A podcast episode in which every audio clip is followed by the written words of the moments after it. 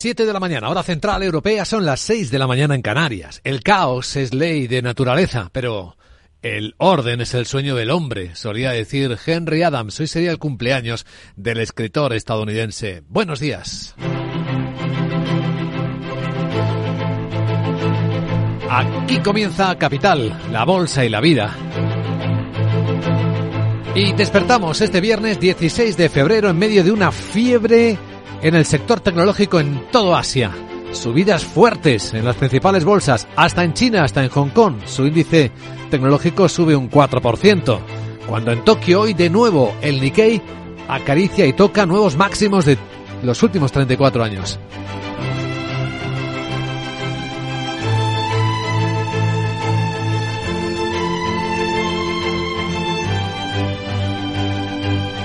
Capital, la Bolsa y la Vida.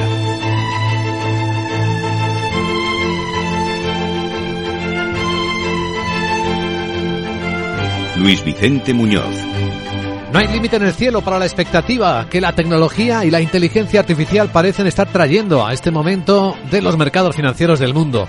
Las subidas imparables con los protagonistas que son populares en este programa de radio y que de nuevo vuelven a ser los titulares de la actualidad de este viernes, los que empujan las nuevas subidas en los índices hasta alcanzar en casos como Wall Street, como el S&P otra vez, máximos de todos los tiempos.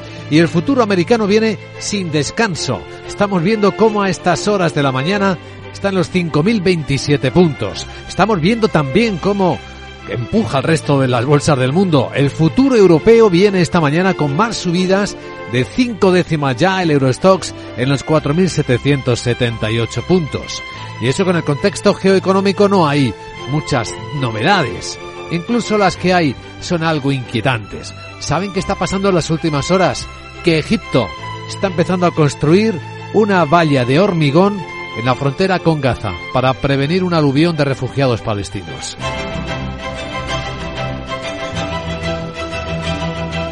En las últimas horas, el presidente americano Joe Biden ha vuelto a llamar al presidente del gobierno israelí, Benjamin Netanyahu, para prevenirle de el ataque a la ciudad de Rafah. Pero de momento no parece detenerle en ningún momento. Vamos, no hay ningún cambio al respecto. También estamos siguiendo con atención algo que inquieta cada vez más. ¿Qué está haciendo Rusia con su equipamiento de defensa?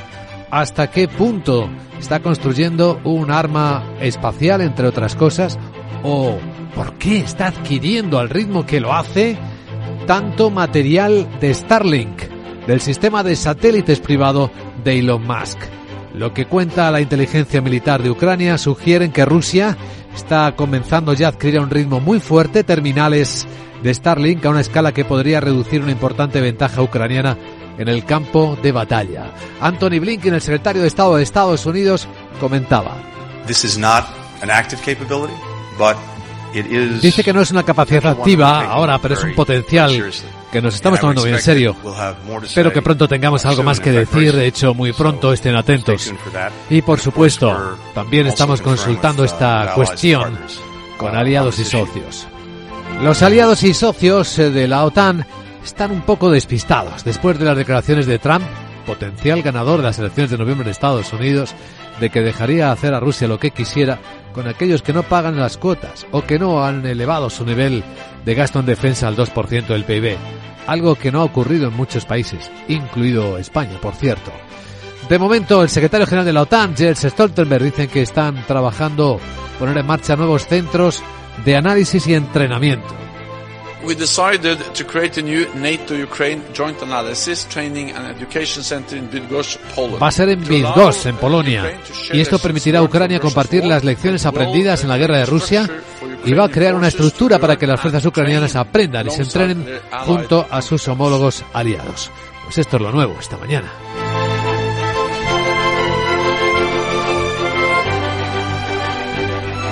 Mañana en la que sigue la inquietud de los agricultores y las protestas también no han sido desconvocadas, aunque hay novedades. En el caso de España y tras eh, dos horas de trabajo de las organizaciones agrarias con el ministro Luis Planas, hay un plan de 18 puntos a aplicar que el propio ministro dice que habrá que desarrollar. Un paquete, como decía yo, muy completo y muy sólido. Como siempre, abierto al diálogo y al compromiso, pero un paquete muy sólido de propuestas y desde el Gobierno vamos a continuar trabajando efectivamente para responder a esas inquietudes. Un paquete de 18 medidas, algunas eh, por el Gobierno de España, otras dependen de la decisión comunitaria y de una potencial reforma de la política agraria común. Lo trataremos, contextualizaremos en la gran tertulia de la economía, pero entre esas medidas está la creación de un nuevo mecanismo estatal, la Agencia de Control Alimentario, controlar más la cadena alimentaria y vigilar que se cumplan las condiciones de las importaciones. Entre las ideas, publicar las multas que se apliquen a empresas incumplidoras de los requisitos para así salvar la reputación de los que cumplen, también para señalar a quienes no cumplen curioso y polémico asunto. Y luego el gobierno parece ceder en esto que ha sido un despropósito, el cuaderno digital que obligaba a los agricultores a apuntar en el móvil lo que pasaba con sus cultivos, pues va a ser voluntario. Estamos dispuestos del gobierno en darle carácter voluntario a la introducción del cuaderno digital pero dada la importancia que tiene para el futuro este instrumento de gestión, yo siempre lo comparo a un smartphone para cualquier persona, se incentivará la puesta en práctica. Bueno, se mantiene la ayuda al gasóleo profesional, no estaba ahí en la, en la agenda cambiarlo. Aún así, los agricultores no se fían de que todo llegue a buen puerto y como dice la vicesecretaria general de UPA, Montserrat Cortiñas, las comunidades autónomas en este país tienen muchas de las competencias eh, de agricultura, las tienen ellas y en muchos casos no ayudan nada a que las cosas sean más fáciles, con lo cual nosotros seguiremos manifestándonos. Pues de esto hablaremos también con nuestra invitada capital, portavoz de la Comisión Europea. Entrevistaremos a Paula Ceballos en una hora en directo en Capital, la Bolsa y la Vida. También examinaremos con ella la revisión a la baja que ha hecho la Comisión Europea a la previsión de crecimiento de Europa. También los datos de España, donde parece que pierde algo de impulso el sector turístico y las exportaciones y tiene mucho que ver con lo que está ocurriendo en Europa. La desaceleración y en particular pues eh, la revisión a la baja de previsiones del motor de la zona euro que es Alemania. Y tras ella en la gran tertulia de la economía, Antonio Sanabria, César Arranz y Hermenegildo Altozano nos ayudarán a poner en contexto las noticias que hoy despiertan la economía y que a esta hora de la mañana presentamos con Miguel San Martín. Una cifra que cambia hoy es el coste total de la reconstrucción y recuperación de Ucrania en la próxima década va a subir al menos a los 453 mil millones de euros. Es una evaluación conjunta actualizada del gobierno ucraniano, el Banco Mundial, la Comisión Europea y la ONU. El coste ha aumentado en 70 mil millones en un año. Las autoridades ucranianas estiman que necesitarán 14 mil para las prioridades inmediatas de recuperación solo en 2024. El portavoz del secretario general de la ONU, Stefan Dujarric, señala que la vivienda, el transporte, comercio, industria, energía y agricultura son los sectores más afectados. Aproximadamente dos millones de viviendas han resultado dañadas o destruidas, lo que afecta a casi el 10% de todas las viviendas de Ucrania dificulta los esfuerzos de reconstrucción. El estudio indica que hay unos 80.000 millones de dólares en daños y pérdidas en la agricultura, 54.000 millones además en pérdidas de ingresos en el sector energético. También señala que el gobierno ucraniano está creando las condiciones para atraer inversiones privadas, acelerar el proceso de reconstrucción y transformar el país en su camino hacia la Unión Europea. Ucrania cree que el principal recurso para la recuperación debería ser la confiscación de los activos rusos congelados en Occidente. Pues en este contexto comienza hoy la conferencia de seguridad de Múnich con la presencia de 50 jefes de Estado y de gobierno. Entre ellos el presidente ucraniano Volodymyr Zelensky, que intervendrá mañana, y el presidente israelí Isaac Herzog. En los márgenes de la conferencia habrá además una reunión de ministros de Exteriores del G7 en la que también participará el jefe de la diplomacia europea, Josep Borrell. Además de Ucrania, también se hablará de la guerra en Gaza después de que la Casa Blanca alertara sobre la grave amenaza a la que se enfrentan con el desarrollo por parte de Rusia de un arma contra satélites en el espacio. El portavoz de Seguridad Nacional, John Kirby, asegura que es un trabajo de años y cree que no está activo, pero están preocupados. Nuestro conocimiento general de la búsqueda rusa de este tipo de capacidades se remonta a muchos, muchos meses, si no incluso algunos años. Pero es que en las últimas semanas, ahora la comunidad de inteligencia ha sido capaz de evaluar con un mayor sentido de precisión exactamente cómo está Rusia persiguiéndolo.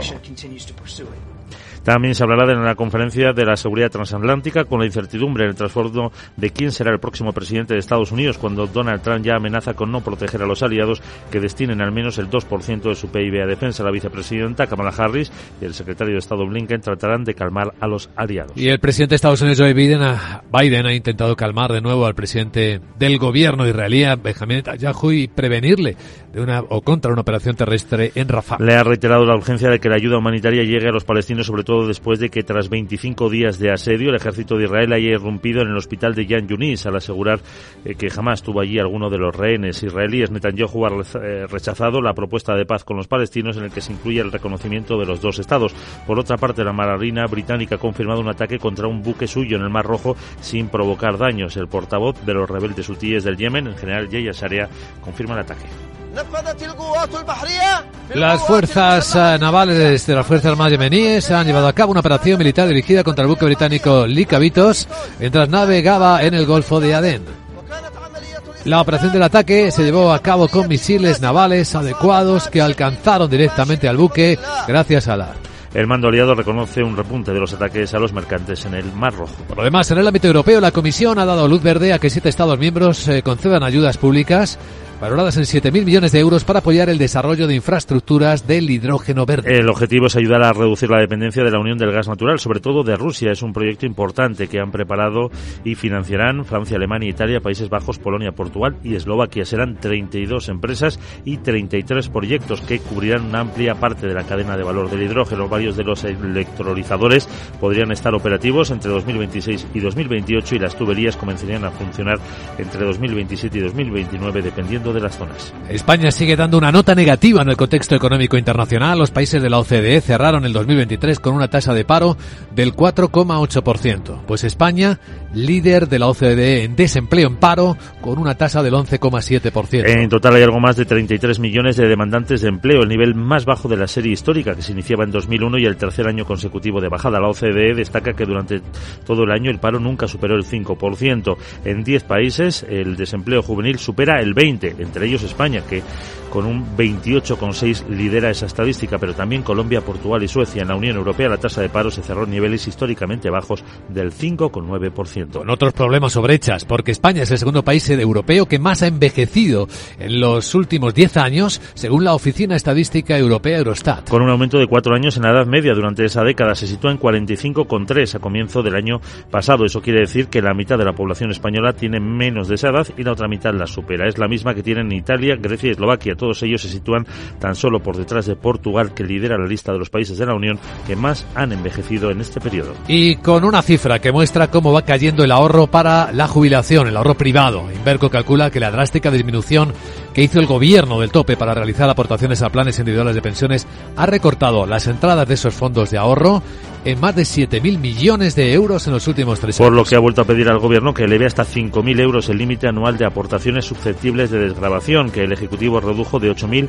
a 1.500 apenas. La asociación ha planteado 15 medidas para impulsar los planes de pensiones. Ha reclamado también que se incorpore al Estatuto de los Trabajadores la obligación de negociar, no de acordar los planes de pensiones de empleo y que se establezcan estímulos fiscales transitorios para fomentarlos. Bueno, y antes de ver la agenda, hoy van a seguir las movilizaciones de los agricultores. Asaja, COAG y UPA mantienen calendario de protestas con los 16 eh, actos previstos para las próximas semanas. Y es que consideran que no se han dado respuestas eh, por parte del Ministerio a varias de sus peticiones, como por ejemplo los tratados de libre comercio, sobre todo el del Mercosur, que no se menciona entre las propuestas del Gobierno. Lo explica el secretario general de COAG, Miguel Padilla. Respecto a las cuestiones comerciales, bueno, aquí, como hay poquísimas aportaciones y es uno de los temas que más nos preocupa. Lo mismo que otro tema son los tratados, que no se ha, no se ha visto, y los tratados comerciales, sobre todo algunos que están encima de la mesa, como el de, todo el tema de Brasil, Argentina, Uruguay, Paraguay, sobre todo una preocupación para el sector de la carne, que está encima de la mesa y no se ha dicho nada. Para hoy se han convocado movilizaciones en Alicante y Santander. La semana próxima las tractoradas comenzarán el martes en Asturias, Cantabria y Galicia. Agenda del viernes. Hola Sarabot, muy buenos días. Muy buenos días Luis Vicente. Ya es viernes, incluso puedo decir por fin es viernes y te cuento que el Banco de España publica el avance mensual de la deuda pública de diciembre de 2023. Reino Unido difunde datos de ventas al por menor de enero en Alemania tendremos el índice de precios al por mayor y en Francia los datos definitivos del IPC de enero. En Estados Unidos se publica el índice de precios al productor permisos de construcción y la confianza del consumidor y expectativas de inflación de la Universidad de Michigan. Bueno, ¿y ahora qué? Ya pasarás de mí. No. ¿No? Ya no es igual. Siento que todo ha cambiado. ¿Y eso? Dices que todo ha cambiado. Ahora estás enamorado de la Sora esa, Eh. la cosa que hace vidrios a partir de un texto utilizando la IA, ¿no? Pues sí. bien que sepas que no habla así que tú te lo pierdes. Ah. Ahora me enfado y me voy. Chao. No te vayas, porque la Sora... Luego hablaremos de Sora, efectivamente, en la gran tertulia de la economía. Otro bombazo de IA, de la OpenAI, de San Almant, porque es una de las novedades más interesantes de la tecnología. Aunque enseguida vamos a ver cómo la tecnología sigue de fiesta en los mercados de Asia. Pero adelantamos que también hoy, como es viernes, tenemos una edición especial de inversión inmobiliaria a las 12 del mediodía. Meli Torres, buenos días. Hola, buenos días. Hoy en Inversión Inmobiliaria de 12 a 1 tenemos un debate especializado en los acuerdos colaborativos entre constructor y promotor. Y es que se trata de una tendencia generalizada en la actualidad y es muchas veces fruto de la situación de inestabilidad de los precios y los materiales. Queremos saber en este debate cuál es el motivo por el que a pesar de que es una práctica positiva llegar a estos acuerdos colaborativos, pues al final el número de acuerdos pues todavía es muy reducido, ¿no? Y se opta por el proceso tradicional. Vamos a ver en concreto qué tipo de contratos eh, pues están empleando las empresas hoy en día. Luego también qué es un acuerdo colaborativo y, o proceso colaborativo en la construcción, ¿no? Quiénes son los intervinientes. También qué momento de la fase de diseño es el idóneo para comenzar este sistema colaborativo dentro de un proyecto y cuáles son las condiciones que han de darse para que se desarrolle con éxito. Bueno, todas estas preguntas las vamos a ir respondiendo y muchas más en el debate, así que os esperamos de 12 a 1. Pues gracias, Meli, y feliz viernes. Capital, la Bolsa y la Vida. El programa de radio que despierta la economía.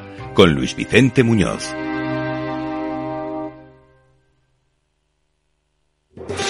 ¿Estás harto de bajas rentabilidades? ¿No quieres seguir pagando altas comisiones a tu banco o gestora? Finicens es la solución perfecta para gestionar tu patrimonio. Traspasa tus fondos de inversión a Finicens y podrás obtener una mayor rentabilidad. Infórmate en el 91 048 3004 y en finicens.com. Finicens, especialistas en inversión indexada. Solo los más rápidos disfrutarán de ofertas increíbles en el corte inglés. Y también los fotógrafos más avispados, con un 15% de descuento en la marca Nikon.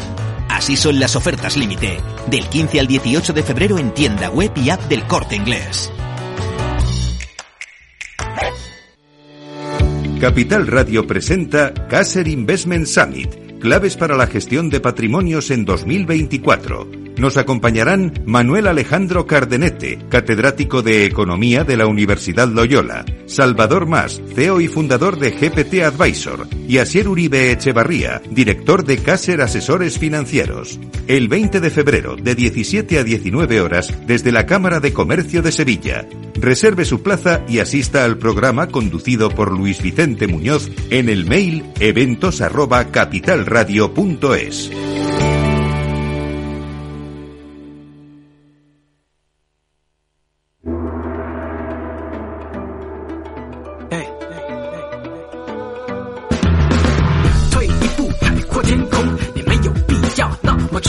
Pues sigue la fiesta, tecnológica en particular, en todos los mercados de Asia.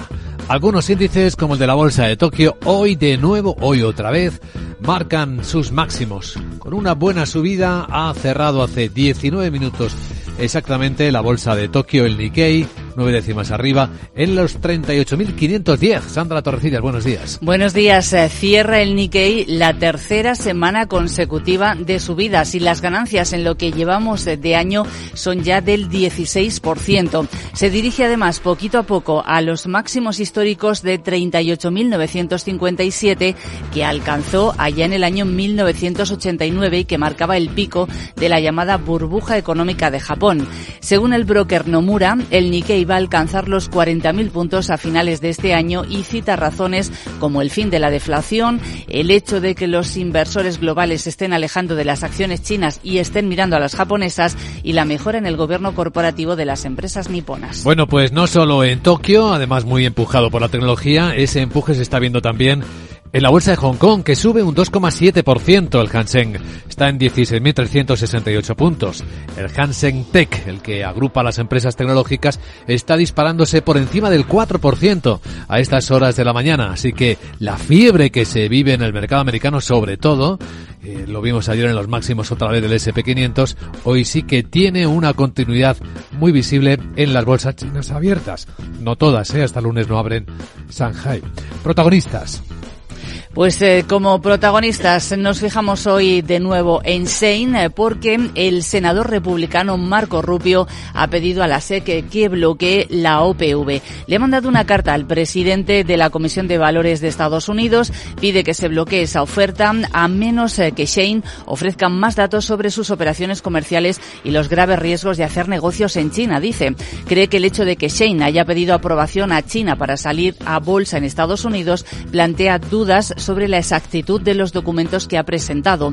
Aunque Shane tiene sede en Singapur, la empresa se fundó en China y depende en gran medida de miles de proveedores subcontratados en el país, muchos situados en torno al centro textil de la provincia de Guangdong.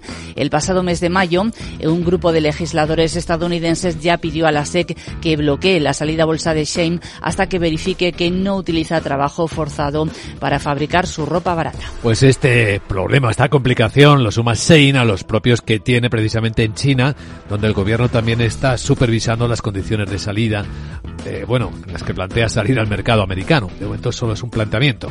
Y hablando de Singapur, tenemos un dato que muestra cómo van las exportaciones en este tigre asiático. El dato de exportaciones sin petróleo ha subido casi un 17% en el mes de enero en tasa interanual, gracias a las mayores ventas de productos electrónicos. El dato supera ampliamente las previsiones y contrasta con la caída de las exportaciones que vimos en el mes de diciembre, que fueron del 1,5%. Y además es interesante comprobar cómo han crecido los envíos a China. Han subido más de un 100% respecto al año anterior, con mayores ventas sobre todo de maquinaria especializada. Pues todo esto nos lleva a pensar que, claro, los bancos centrales están intentando descifrar cuáles son los datos buenos, más seguros, los que muestran tendencia de exportación, de inflación, de los que no. Y ahí tenemos al gobernador del Banco Central del Japón, que mantiene, parece, su promesa de revisar los estímulos a la economía. Fíjense que estamos el día después de confirmar la contracción técnica, sí, cuando se alcance el objetivo. Sí, es lo que ha vuelto a reiterar esta mañana en el Parlamento japonés. Dice que el Banco Central va a examinar si mantiene las medidas de flexibilización, incluidos los tipos de interés negativos, cuando se vislumbre que la, el objetivo de inflación eh, se mantiene en un nivel eh, de objetivo sostenido Señala que es probable que las condiciones monetarias sigan siendo acomodaticias incluso después de poner fin a los tipos negativos. La inflación en Japón, recordamos que supera el objetivo del 2% desde hace más de un año y muchos eh, agentes del mercado esperan que el Banco Central ponga fin a su política de tipos de interés negativos en los próximos meses. Unas declaraciones de UEDA que se producen después de conocerse los datos eh, de PIB que mostraban que la economía nipona ha entrado en recesión en el último trimestre del año pasado. Bueno, del resto de Asia, el tono positivo es el dominante. Desde Corea del Sur, cuya bolsa sube el 1,3%, a las Indias, que suben tímidamente cinco décimas. Quizás se levantan muchas expectativas del mercado indio. Las subidas se van moderando, se van atenuando, según vamos entrando en este año 2024.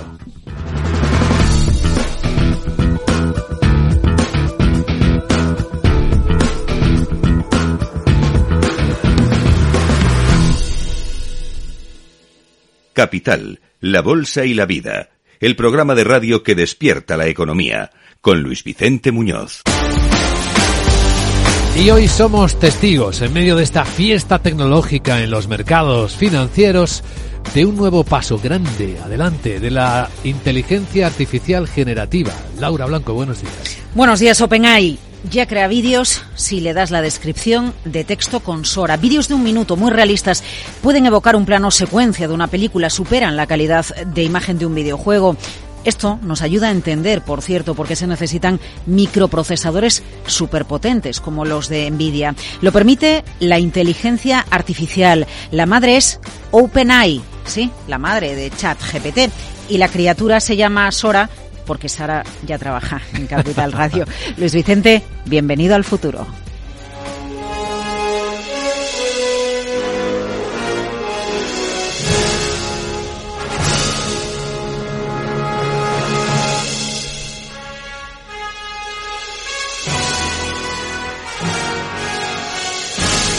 Software eh, creado por OpenAI se llama Sora. Y así funciona este software. Sora puede generar vídeos de hasta un minuto de duración, manteniendo la calidad visual y el cumplimiento de las indicaciones del usuario en una descripción de un texto hacia un vídeo. Imaginaos una mujer japonesa elegante caminando por una calle de Tokio, llena de luces, con más gente, labios rojos, camina con confianza y despreocupación, segura de sí misma, calle mojada, reflejo de luces. Resultado, bueno, pues está en la web de OpenAI y yo no sabría distinguir, Luis Vicente, que lo ha generado la inteligencia artificial. Además, dentro de un vídeo, OpenAI genera diferentes tomas con complejidad de personajes. Vamos, todo un videoclip. La muestra que hace OpenAI, bueno, con una mujer japonesa, pero también con una película del oeste, con mamuts, con un 4x4, con un perro en la ventana de una casa, con un museo, con dibujos animados. Y ojo, porque Sora solo está en su principio, solo está en proceso, impacta.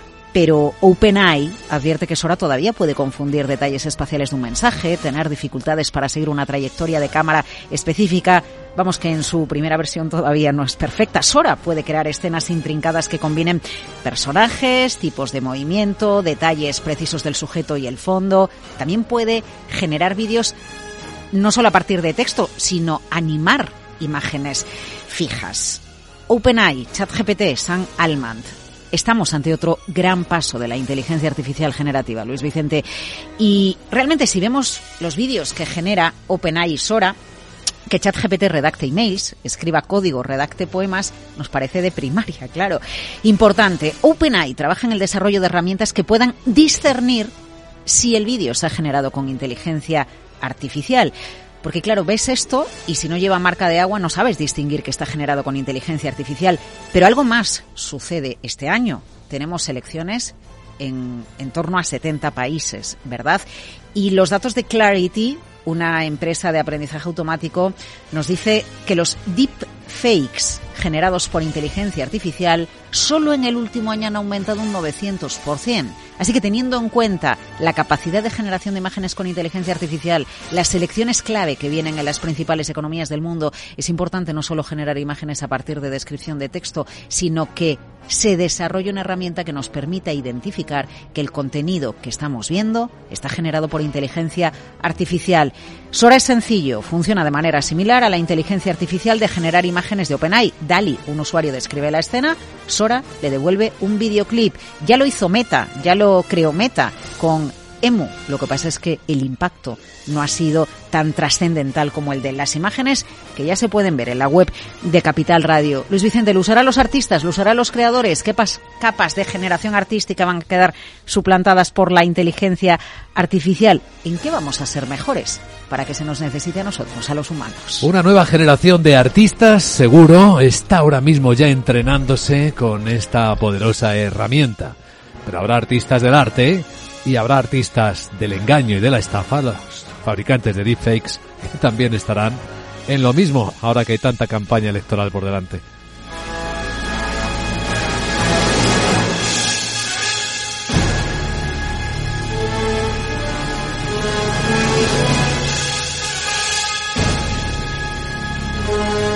Capital, la Bolsa y la Vida, con Luis Vicente Muñoz.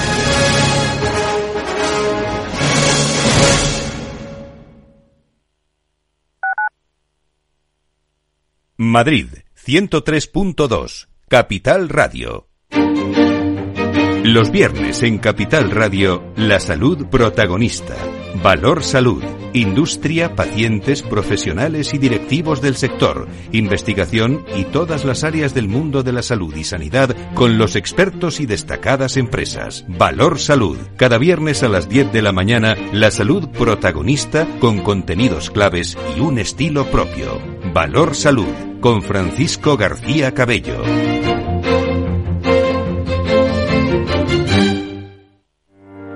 Descubre el lado más verde de la economía y las empresas en una nueva newsletter de Capital Radio. Todas las claves de la semana sobre ESG en un mismo sitio. Suscríbete en capitalradio.es a claves ESG y recibe los contenidos del lado más sostenible de las empresas.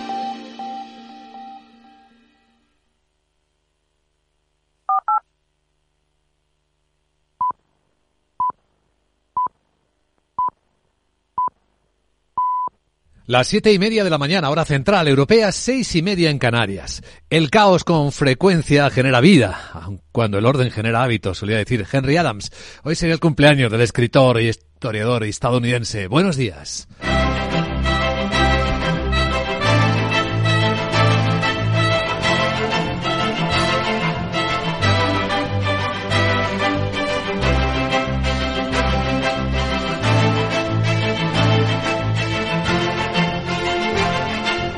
Capital, la Bolsa y la Vida, con Luis Vicente Muñoz.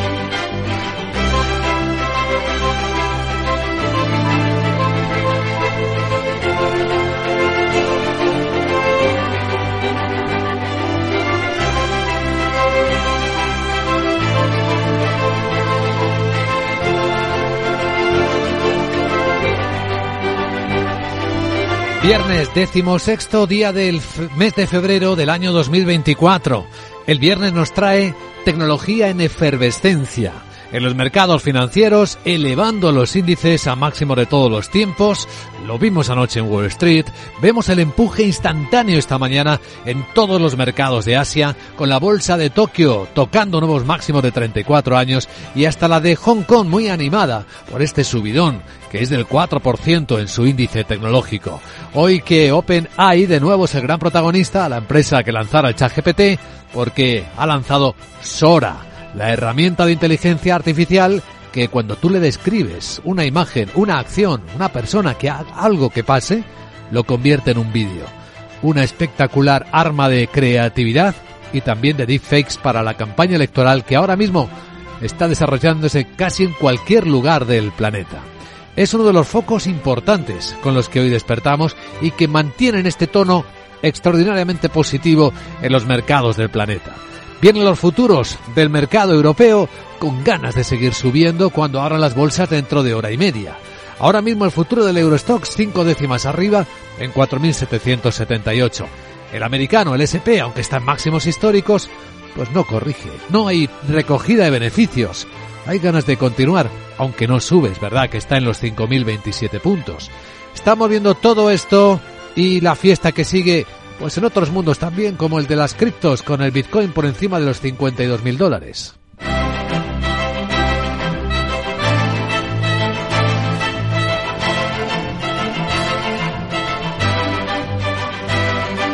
Aunque la fiesta tecnológica contrasta mucho con otros lados de la economía del mundo que están muy lejos de la fiesta y de la celebración.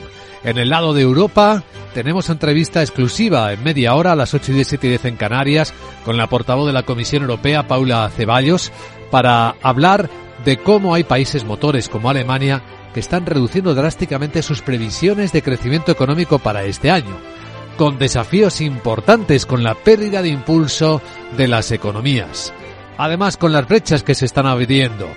La estadística europea pone de manifiesto como España es el país que más envejece de la Unión Europea en la última década. Además de seguir tristemente liderando rankings de la OCDE como la tasa de paro, las políticas de empleo, el trabajo de los ministerios de trabajo de los últimos años, ya vemos el resultado. Mantienen a España en el peor de los rankings. Tenemos esta escena que analizar y luego, claro, la situación de los agricultores, que han optado por mantener las movilizaciones, aunque no les ha ido mal del todo en la reunión de trabajo que mantuvieron con el ministro de Agricultura Luis Planas ayer.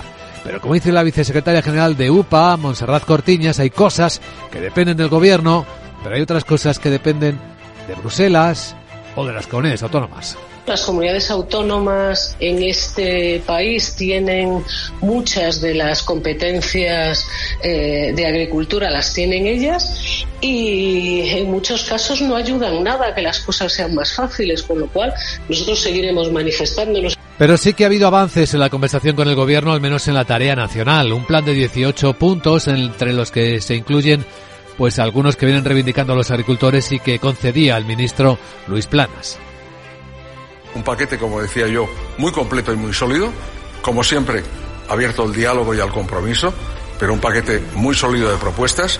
Y desde el Gobierno vamos a continuar trabajando efectivamente para responder a esas inquietudes. En el paquete lo veremos en la gran tertulia de la economía, medidas como crear otra agencia de control alimentario, también poner en marcha una vigilancia mayor de las importaciones de productos agroalimentarios, publicar las multas a quienes incumplan Dice que para proteger la reputación de los que cumplen, pero también va a dañar mucho a los que no cumplen.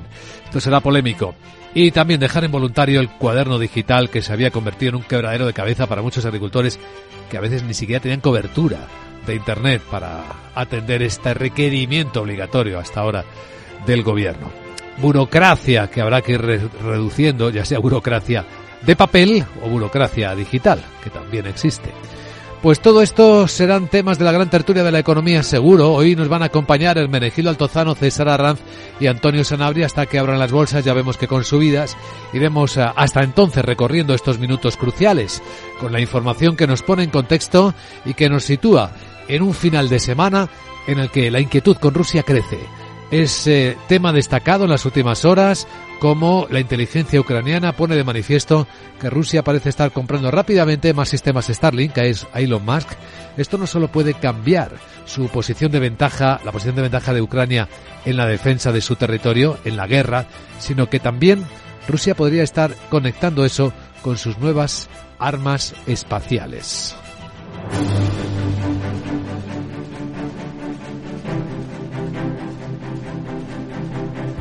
Y hoy sabemos que reconstruir Ucrania tras la invasión rusa va a ser más caro de lo que se calculó inicialmente. Miguel San Martín, buenos días. En la próxima década se necesitarán al menos 453.000 millones de euros. Eso es, buenos días, la evaluación conjunta que ha realizado el gobierno de Ucrania, el Banco Mundial, la Comisión y la ONU. El coste ha aumentado en 70.000 millones en un año. Las autoridades ucranianas estiman que necesitarán 14.000 millones para las prioridades inmediatas de recuperación solo este 2024. El secretario general de la ONU, a través de su portavoz, Stefan Dujarric, señala que vivienda, transporte, comercio, industria y energía, además de agricultura, son los sectores más afectados. Aproximadamente dos millones de viviendas han resultado dañadas o destruidas, lo que afecta casi al 10% de todas las viviendas ucranianas. Dificulta los esfuerzos de reconstrucción. El estudio también calcula unos 80.000 millones de dólares en daños y pérdidas en la agricultura y otros 54.000 millones en pérdidas de ingresos del sector energético. También señala que el gobierno ucraniano está creando las condiciones para atraer inversiones privadas, acelerar el proceso de reconstrucción y transformar el país en su camino hacia la Unión Europea. Ucrania cree que el principal recurso para esa recuperación deberían ser los activos rusos congelados en Occidente. ¿Y ha conseguido algo más Ucrania en las últimas horas? Bueno, no mucho. Quizás lo que los ministros de Defensa de la OTAN han acordado, crear un centro de entrenamiento para soldados ucranianos en Polonia. Aunque al margen de esta decisión tampoco ha habido más eh, promesas de suministro de grandes sistemas armamentísticos para eh, Ucrania. Gran Bretaña y Letonia sí se han comprometido a enviar miles de drones equipados con armas capaces de hundir barcos en el Mar Negro, como ha confirmado el propio, el propio secretario general de la Alianza, Jens Stoltenberg. Un grupo de aliados, dice, se está uniendo para entregar un millón de aviones no tripulados a Ucrania, un millar de aviones no tripulados a Ucrania. Veinte aliados de la OTAN también han acordado formar una coalición de desminado. Todo ello contribuirá a salvar las vidas ucranianas. En conjunto, los aliados de la OTAN representan el 99% de toda la ayuda militar a Ucrania. Un grupo de 14 países de la OTAN, más Suecia, candidato a la adhesión, se han acordado incrementar en gran medida la producción de municiones municiones y el ministro alemán de Defensa se compromete a entregar este año a Ucrania entre tres y cuatro veces más de esas municiones que en 2023. Además, los presidentes de Francia y Ucrania, Manuel Macron y Zelensky, firmarán hoy en el Elíseo un acuerdo bilateral de seguridad entre ambos países que busca dar una señal de apoyo a largo plazo a Kiev. Pues en este contexto es como comienza hoy la conferencia de seguridad de Múnich con la presencia de 50 jefes de Estado y de Gobierno. Ahí estará mañana Zelensky y el presidente israelí Isaac Herzog. En los márgenes de la conferencia habrá además una reunión de ministros de Exteriores del G7. Además de Ucrania, también se hablará de la guerra de Gaza después de que la Casa Blanca alertara sobre la grave amenaza a la que se enfrentan con el desarrollo por parte de Rusia de un arma contra satélites en el espacio. El portavoz de Seguridad Nacional, John Kirby, dice que es un trabajo ruso de hace tiempo y cree que no está activo, pero sí están preocupados. Nuestro conocimiento general de esta investigación rusa, de este tipo de capacidad, se remonta a hace muchos meses, y no incluso años. Pero solo en las últimas semanas, ahora la comunidad de inteligencia ha sido capaz de evaluar con un mayor sentido de precisión exacta cómo Rusia continúa persiguiendo este objetivo. También se hablará en la conferencia de la seguridad transatlántica con la incertidumbre en el trasfondo de quién será el próximo presidente de Estados Unidos, porque Donald Trump amenaza con no proteger a los aliados que destinen menos del 2% de su PIB a defensa. La vicepresidenta Kamala Harris y el secretario de Estado Blinken van a tratar de calmar a los aliados. Bueno, confirmado que Egipto ha comenzado a construir una valla de hormigón en su frontera con Gaza, Israel previendo una, una luz de refugiados palestinos. El presidente de Estados Unidos, Joe Biden, ha vuelto a prevenir al ministro israelí, a Benjamin Netanyahu, de una operación terrestre en Rafah. Le ha retirado la urgencia de que la ayuda humanitaria llegue a los palestinos, sobre todo después de que tras 25 días de asedio el ejército de Israel haya irrumpido en el hospital de Yan Yunis al asegurar que jamás tuvo allí algunos de los rehenes. Netanyahu ha rechazado la propuesta de paz con los palestinos, la de Hamas, en el que se incluye el reconocimiendo de los dos estados. Además, la Marina británica confirma un ataque contra un buque en el Mar Rojo sin que provocara daños, aunque el portavoz rebelde de los hutíes del Yemen, el general Yahya Sarea, dice que sí le han alcanzado. Las fuerzas eh, yemeníes han llevado a cabo una operación militar dirigida contra el buque británico Laika Vitos mientras navegaba en el Golfo de Adén. La operación de ataque se llevó a cabo con misiles navales adecuados que alcanzaron directamente al buque gracias a la. El mando aliado sí reconoce un repunte de los ataques a los mercantes en el Mar Rojo. De la actualidad europea destacamos que la Comisión ha dado luz verde para que siete Estados miembros concedan ayudas públicas por valor de 7.000 millones de euros que apoyen el desarrollo de infraestructuras del hidrógeno verde. Con el objetivo de reducir la dependencia de la Unión Europea del gas natural, sobre todo de Rusia. Es un proyecto importante que han preparado y financiarán Francia, Alemania, Italia, Países Bajos, Polonia, Portugal y Eslovaquia. 32 empresas y 33 proyectos en total que cubrirán una amplia parte de la cadena de valor del hidrógeno. Varios de los electrolizadores estarán operativos entre 2026 y 2028 y las tuberías comenzarían a funcionar ya entre 2027 y 2029 dependiendo de cada zona. No está España en ese proyecto. En cuanto a la agenda del viernes, recordamos que las organizaciones agrarias mantienen su calendario de protestas. Hay 16 actos previstos para las próximas semanas, incluidos los de hoy mismo. Porque consideran que no se han dado respuestas en esas 18 propuestas a varias de sus peticiones, como por ejemplo los tratados de libre comercio, sobre todo el del Mercosur, que no está en el documento. Lo explica el secretario general de COAG, Miguel Padilla. Respecto a las cuestiones comerciales, bueno, aquí, como verán, hay poquísimas aportaciones y es uno de los temas que más nos preocupa. Lo mismo que otro tema son los tratados que no se ha, no se ha visto y los tratados comerciales, sobre todo algunos que están encima de la mesa, como el de, todo el tema de Brasil, Argentina, Uruguay, Paraguay, y sobre todo una preocupación para el sector de la carne que está encima de la mesa y no se ha dicho nada. Para hoy han convocado movilizaciones en Alicante y Santander. La semana próxima las tractoradas comenzarán el martes en Asturias, Cantabria y Galicia. Hablando de la agenda, ¿qué más cosas tenemos este viernes por delante? Sarabot, buenos días. Muy buenos días Luis Vicente, ya es viernes como tu body sabe de sobre y en mi agenda te cuento que el Banco de España publica el avance mensual de la deuda pública de diciembre de 2023. Reino Unido difunde datos de ventas al por menor de enero en Alemania tendremos el índice de precios al por mayor y en Francia los datos definitivos del IPC de enero. En Estados Unidos se publica el índice de precios al productor permisos de construcción y la confianza del consumidor y expectativas de inflación de la Universidad de Michigan. Bueno, ahora me dices algo más de la copia esa, Como te decía Laura, hasta el nombre se parece. ¿Cuál? Qué poca orteniralidad, originalidad, originalidad. Ah. ¿No? Total, ¿para qué vale un vidrio sin sonido ni voz? Pues, pana, en vez de Sora le van a tener que llamar Sosa. ¿A qué sí? ¿No crees que así además podría tener oportunidades? Pues- Le pongo voz y me forro. Ya tengo mi nueva Enterprise, Sara Voice. Así que me voy. Jeje. Chao. No estaría mal, Sara, la voz de Sora, porque efectivamente ha nacido como el cine mudo, de momento sin audio, pero los vídeos de los nuevos vídeos de OpenAI, la verdad es que son hiper realistas. Son creíbles y ahí es donde está el problema. Enseguida vamos a situar la escena en la que van a despertar hoy los mercados de Europa y quiénes van a ser los protagonistas. ¿Estás completamente seguro de que la rentabilidad de tus planes de pensiones es la mejor que puedes obtener? Si tu gestor solo te ofrece los planes de su banco, estás perdiendo oportunidades y, lo que es peor, años de rentabilidad para ti. En Velaria Inversores estamos a tu servicio, no al del banco. Trabajamos con 180 planes de pensiones de las entidades más punteras de España y de ellos solo te ofrecemos los de mayores perspectivas de rentabilidad, sin ningún coste para ti. Si quieres más rentabilidad, visita velariainversores.com.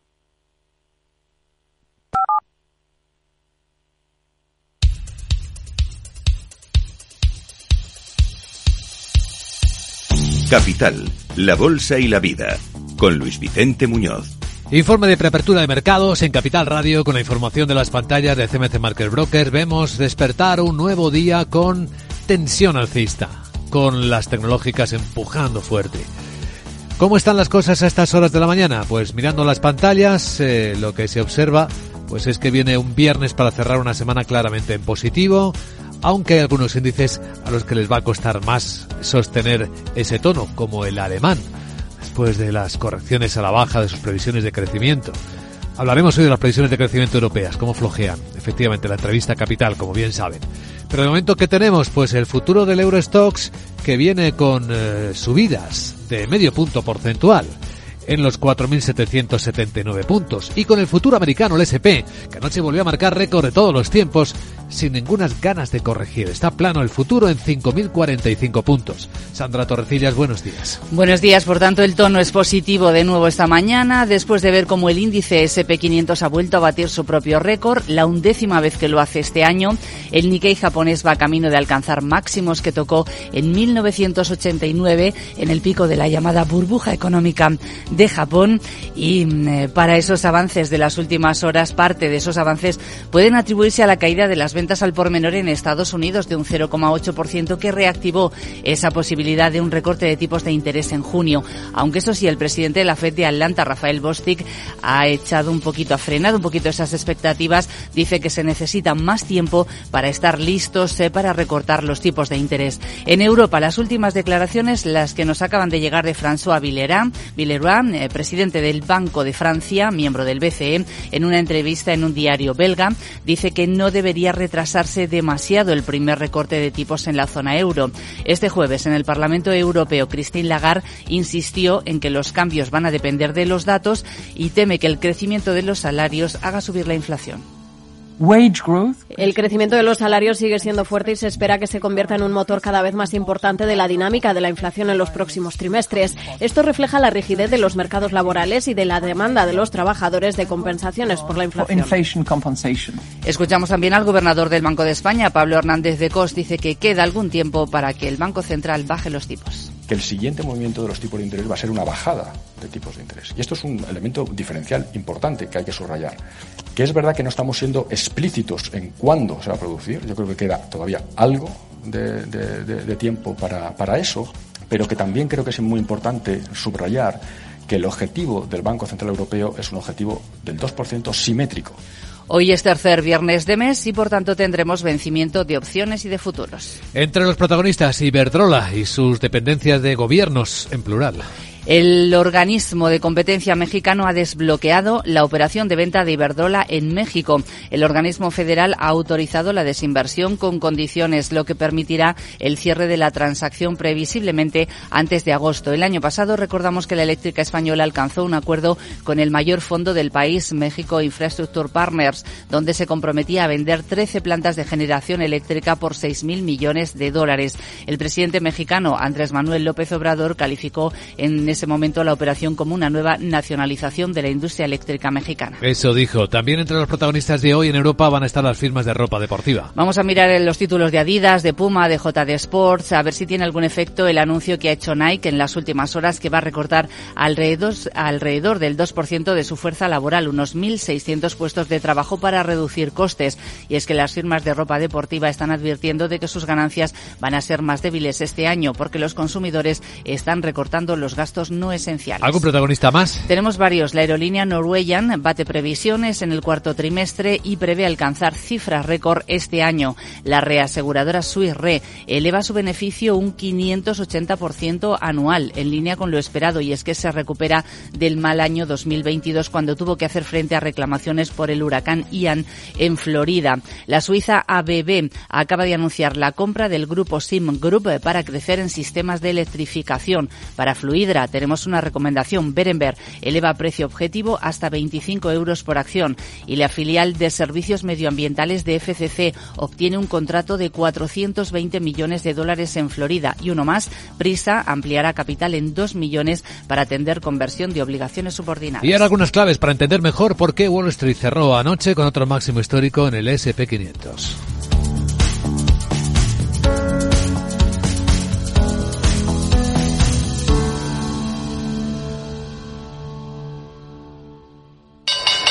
Si te consideras un apasionado de los mercados financieros y te interesa la bolsa, debes saber que comprar o vender acciones y ETFs con XTB no tiene ninguna comisión hasta 100.000 euros. Abre tu cuenta 100% online en 5 minutos. Un broker, muchas posibilidades. XTB.com. A partir de 100.000 euros al mes, comisión del 0,2%, mínimo 10 euros. Invertir implica riesgos.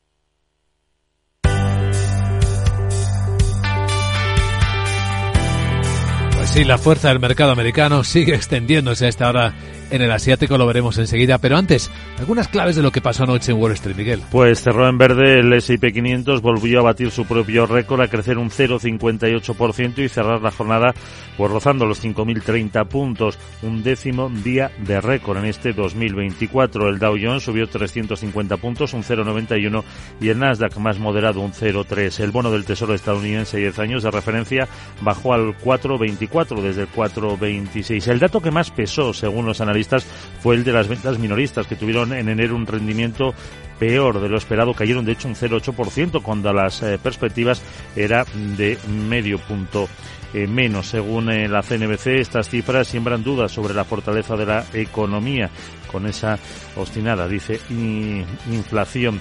Eh, por sectores, eh, todos cerraron en verde, eso sí, sobre todo el energético. En el Dow la mayor subida fue para Walgreens del 3,5%, Chevron un 3,4%, Dow un 3%, y las pérdidas eh, prácticamente se concentraron en Cisco System, que se veía como caía un 2,43%. Dentro del S&P 500, una farmacéutica, West se dejaba un 14%, Rollins un 5% y John Deere Company un 5,23, la empresa que construye los tractores más famosos del mundo, John Deere, que fue una de las más afectadas por también todas estas protestas que se han extendido ya a India. Zebra subía un 12,17%, una empresa farmacéutica, la inmobiliaria CBR un 8,5%. Además, el petróleo se quedó en el entorno de los 78 dólares el barril de West Texas. Eso por el lado americano. Ahora vamos a ver cómo tiene continuidad la subida de las tecnológicas en el mercado de Asia.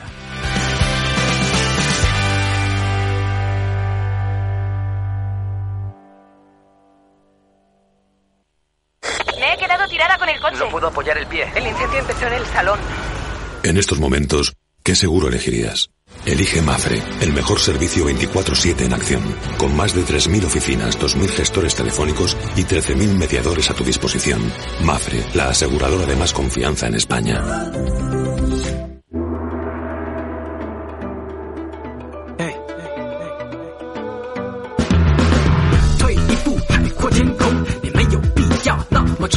Bueno, de hecho, la bolsa de Tokio cerró hace poco menos de una hora con otra subida de nueve décimas que ha elevado el Nikkei a los eh, 38.510 puntos. Otra vez, máximo consecutivo de 34 años con las empresas tecnológicas empujando arriba la bolsa de Japón. Y con, por cierto, su gobernador manteniendo la promesa, dice, de revisar los estímulos en cuanto se vayan alcanzando los objetivos de inflación. Esto el día después de confirmarse la recesión técnica en la que ha entrado el país, aunque con inflación. En el resto de Asia, la fiesta tecnológica también se ve en el resto de las bolsas.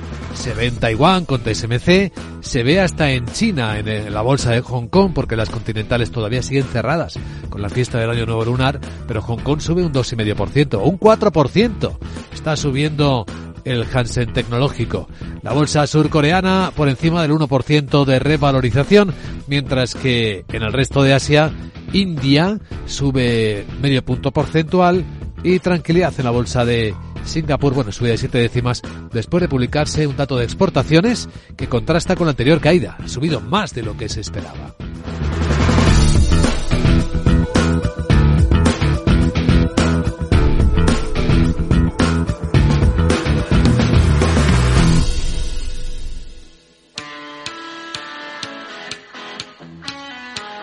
¿Estás pensando en crear tu tienda online?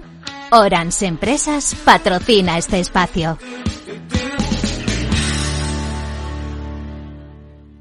La industria global vive volcada en la red, lo que implica la necesidad de una evolución constante y la integración de la inteligencia artificial en el ámbito comercial está transformando la forma en que las empresas innovan y operan. A medida que la adopción de esta tecnología aumenta, se abren nuevas oportunidades de innovación, dando lugar a nuevos modelos empresariales y a la posibilidad de impulsar un cambio positivo. Para muchos consumidores, la sobrecarga de opciones en las compras online puede resultar abrumadora. La inteligencia artificial generativa se posiciona así como la solución al dirigir a los usuarios hacia los productos o servicios que mejor satisfacen sus necesidades de manera rápida y eficiente. Pensar a lo grande no es abrir festivos para facturar un poco más. Es abrir tu tienda online para vender hasta en festivos. En Orange Empresas te ayudamos a crear tu tienda online para vender por internet tus productos de forma fácil y llegar a clientes de cualquier parte del mundo. Las cosas cambian y con Orange Empresas tu negocio también. Llama al 1414. Capital, la Bolsa y la Vida, con Luis Vicente Muñoz.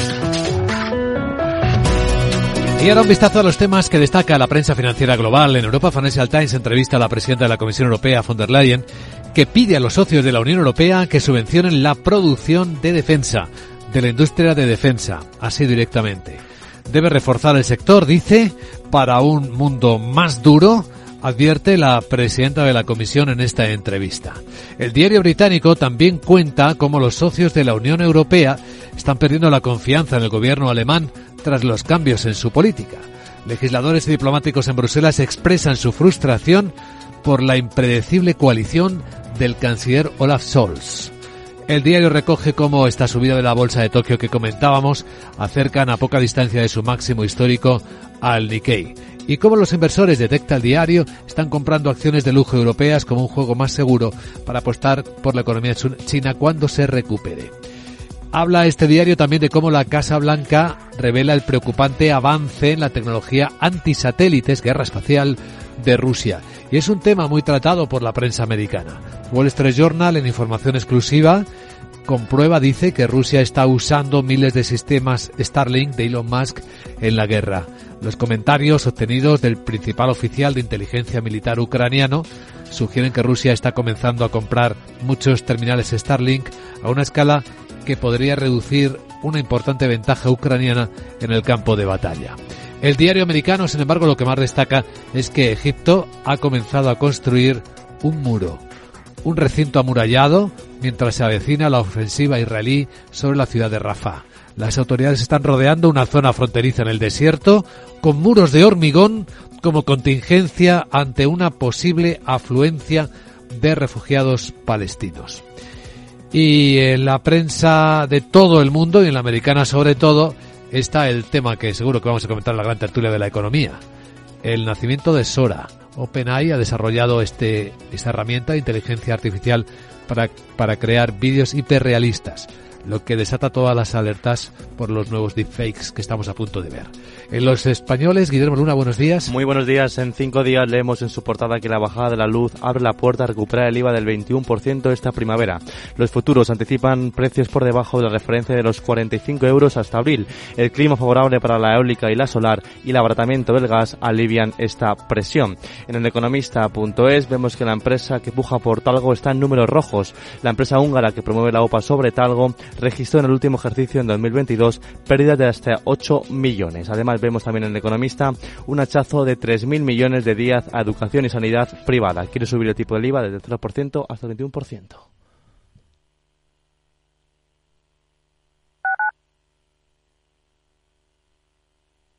Capital Radio 103.2 ¿Te imaginas un programa de radio donde el talento es protagonista? Lo tienes en Capital Radio. Humanos en la Oficina, el programa más humano y divertido creado por el galardonado speaker internacional Miguel Ángel Pérez Laguna, todos los viernes a la una de la tarde.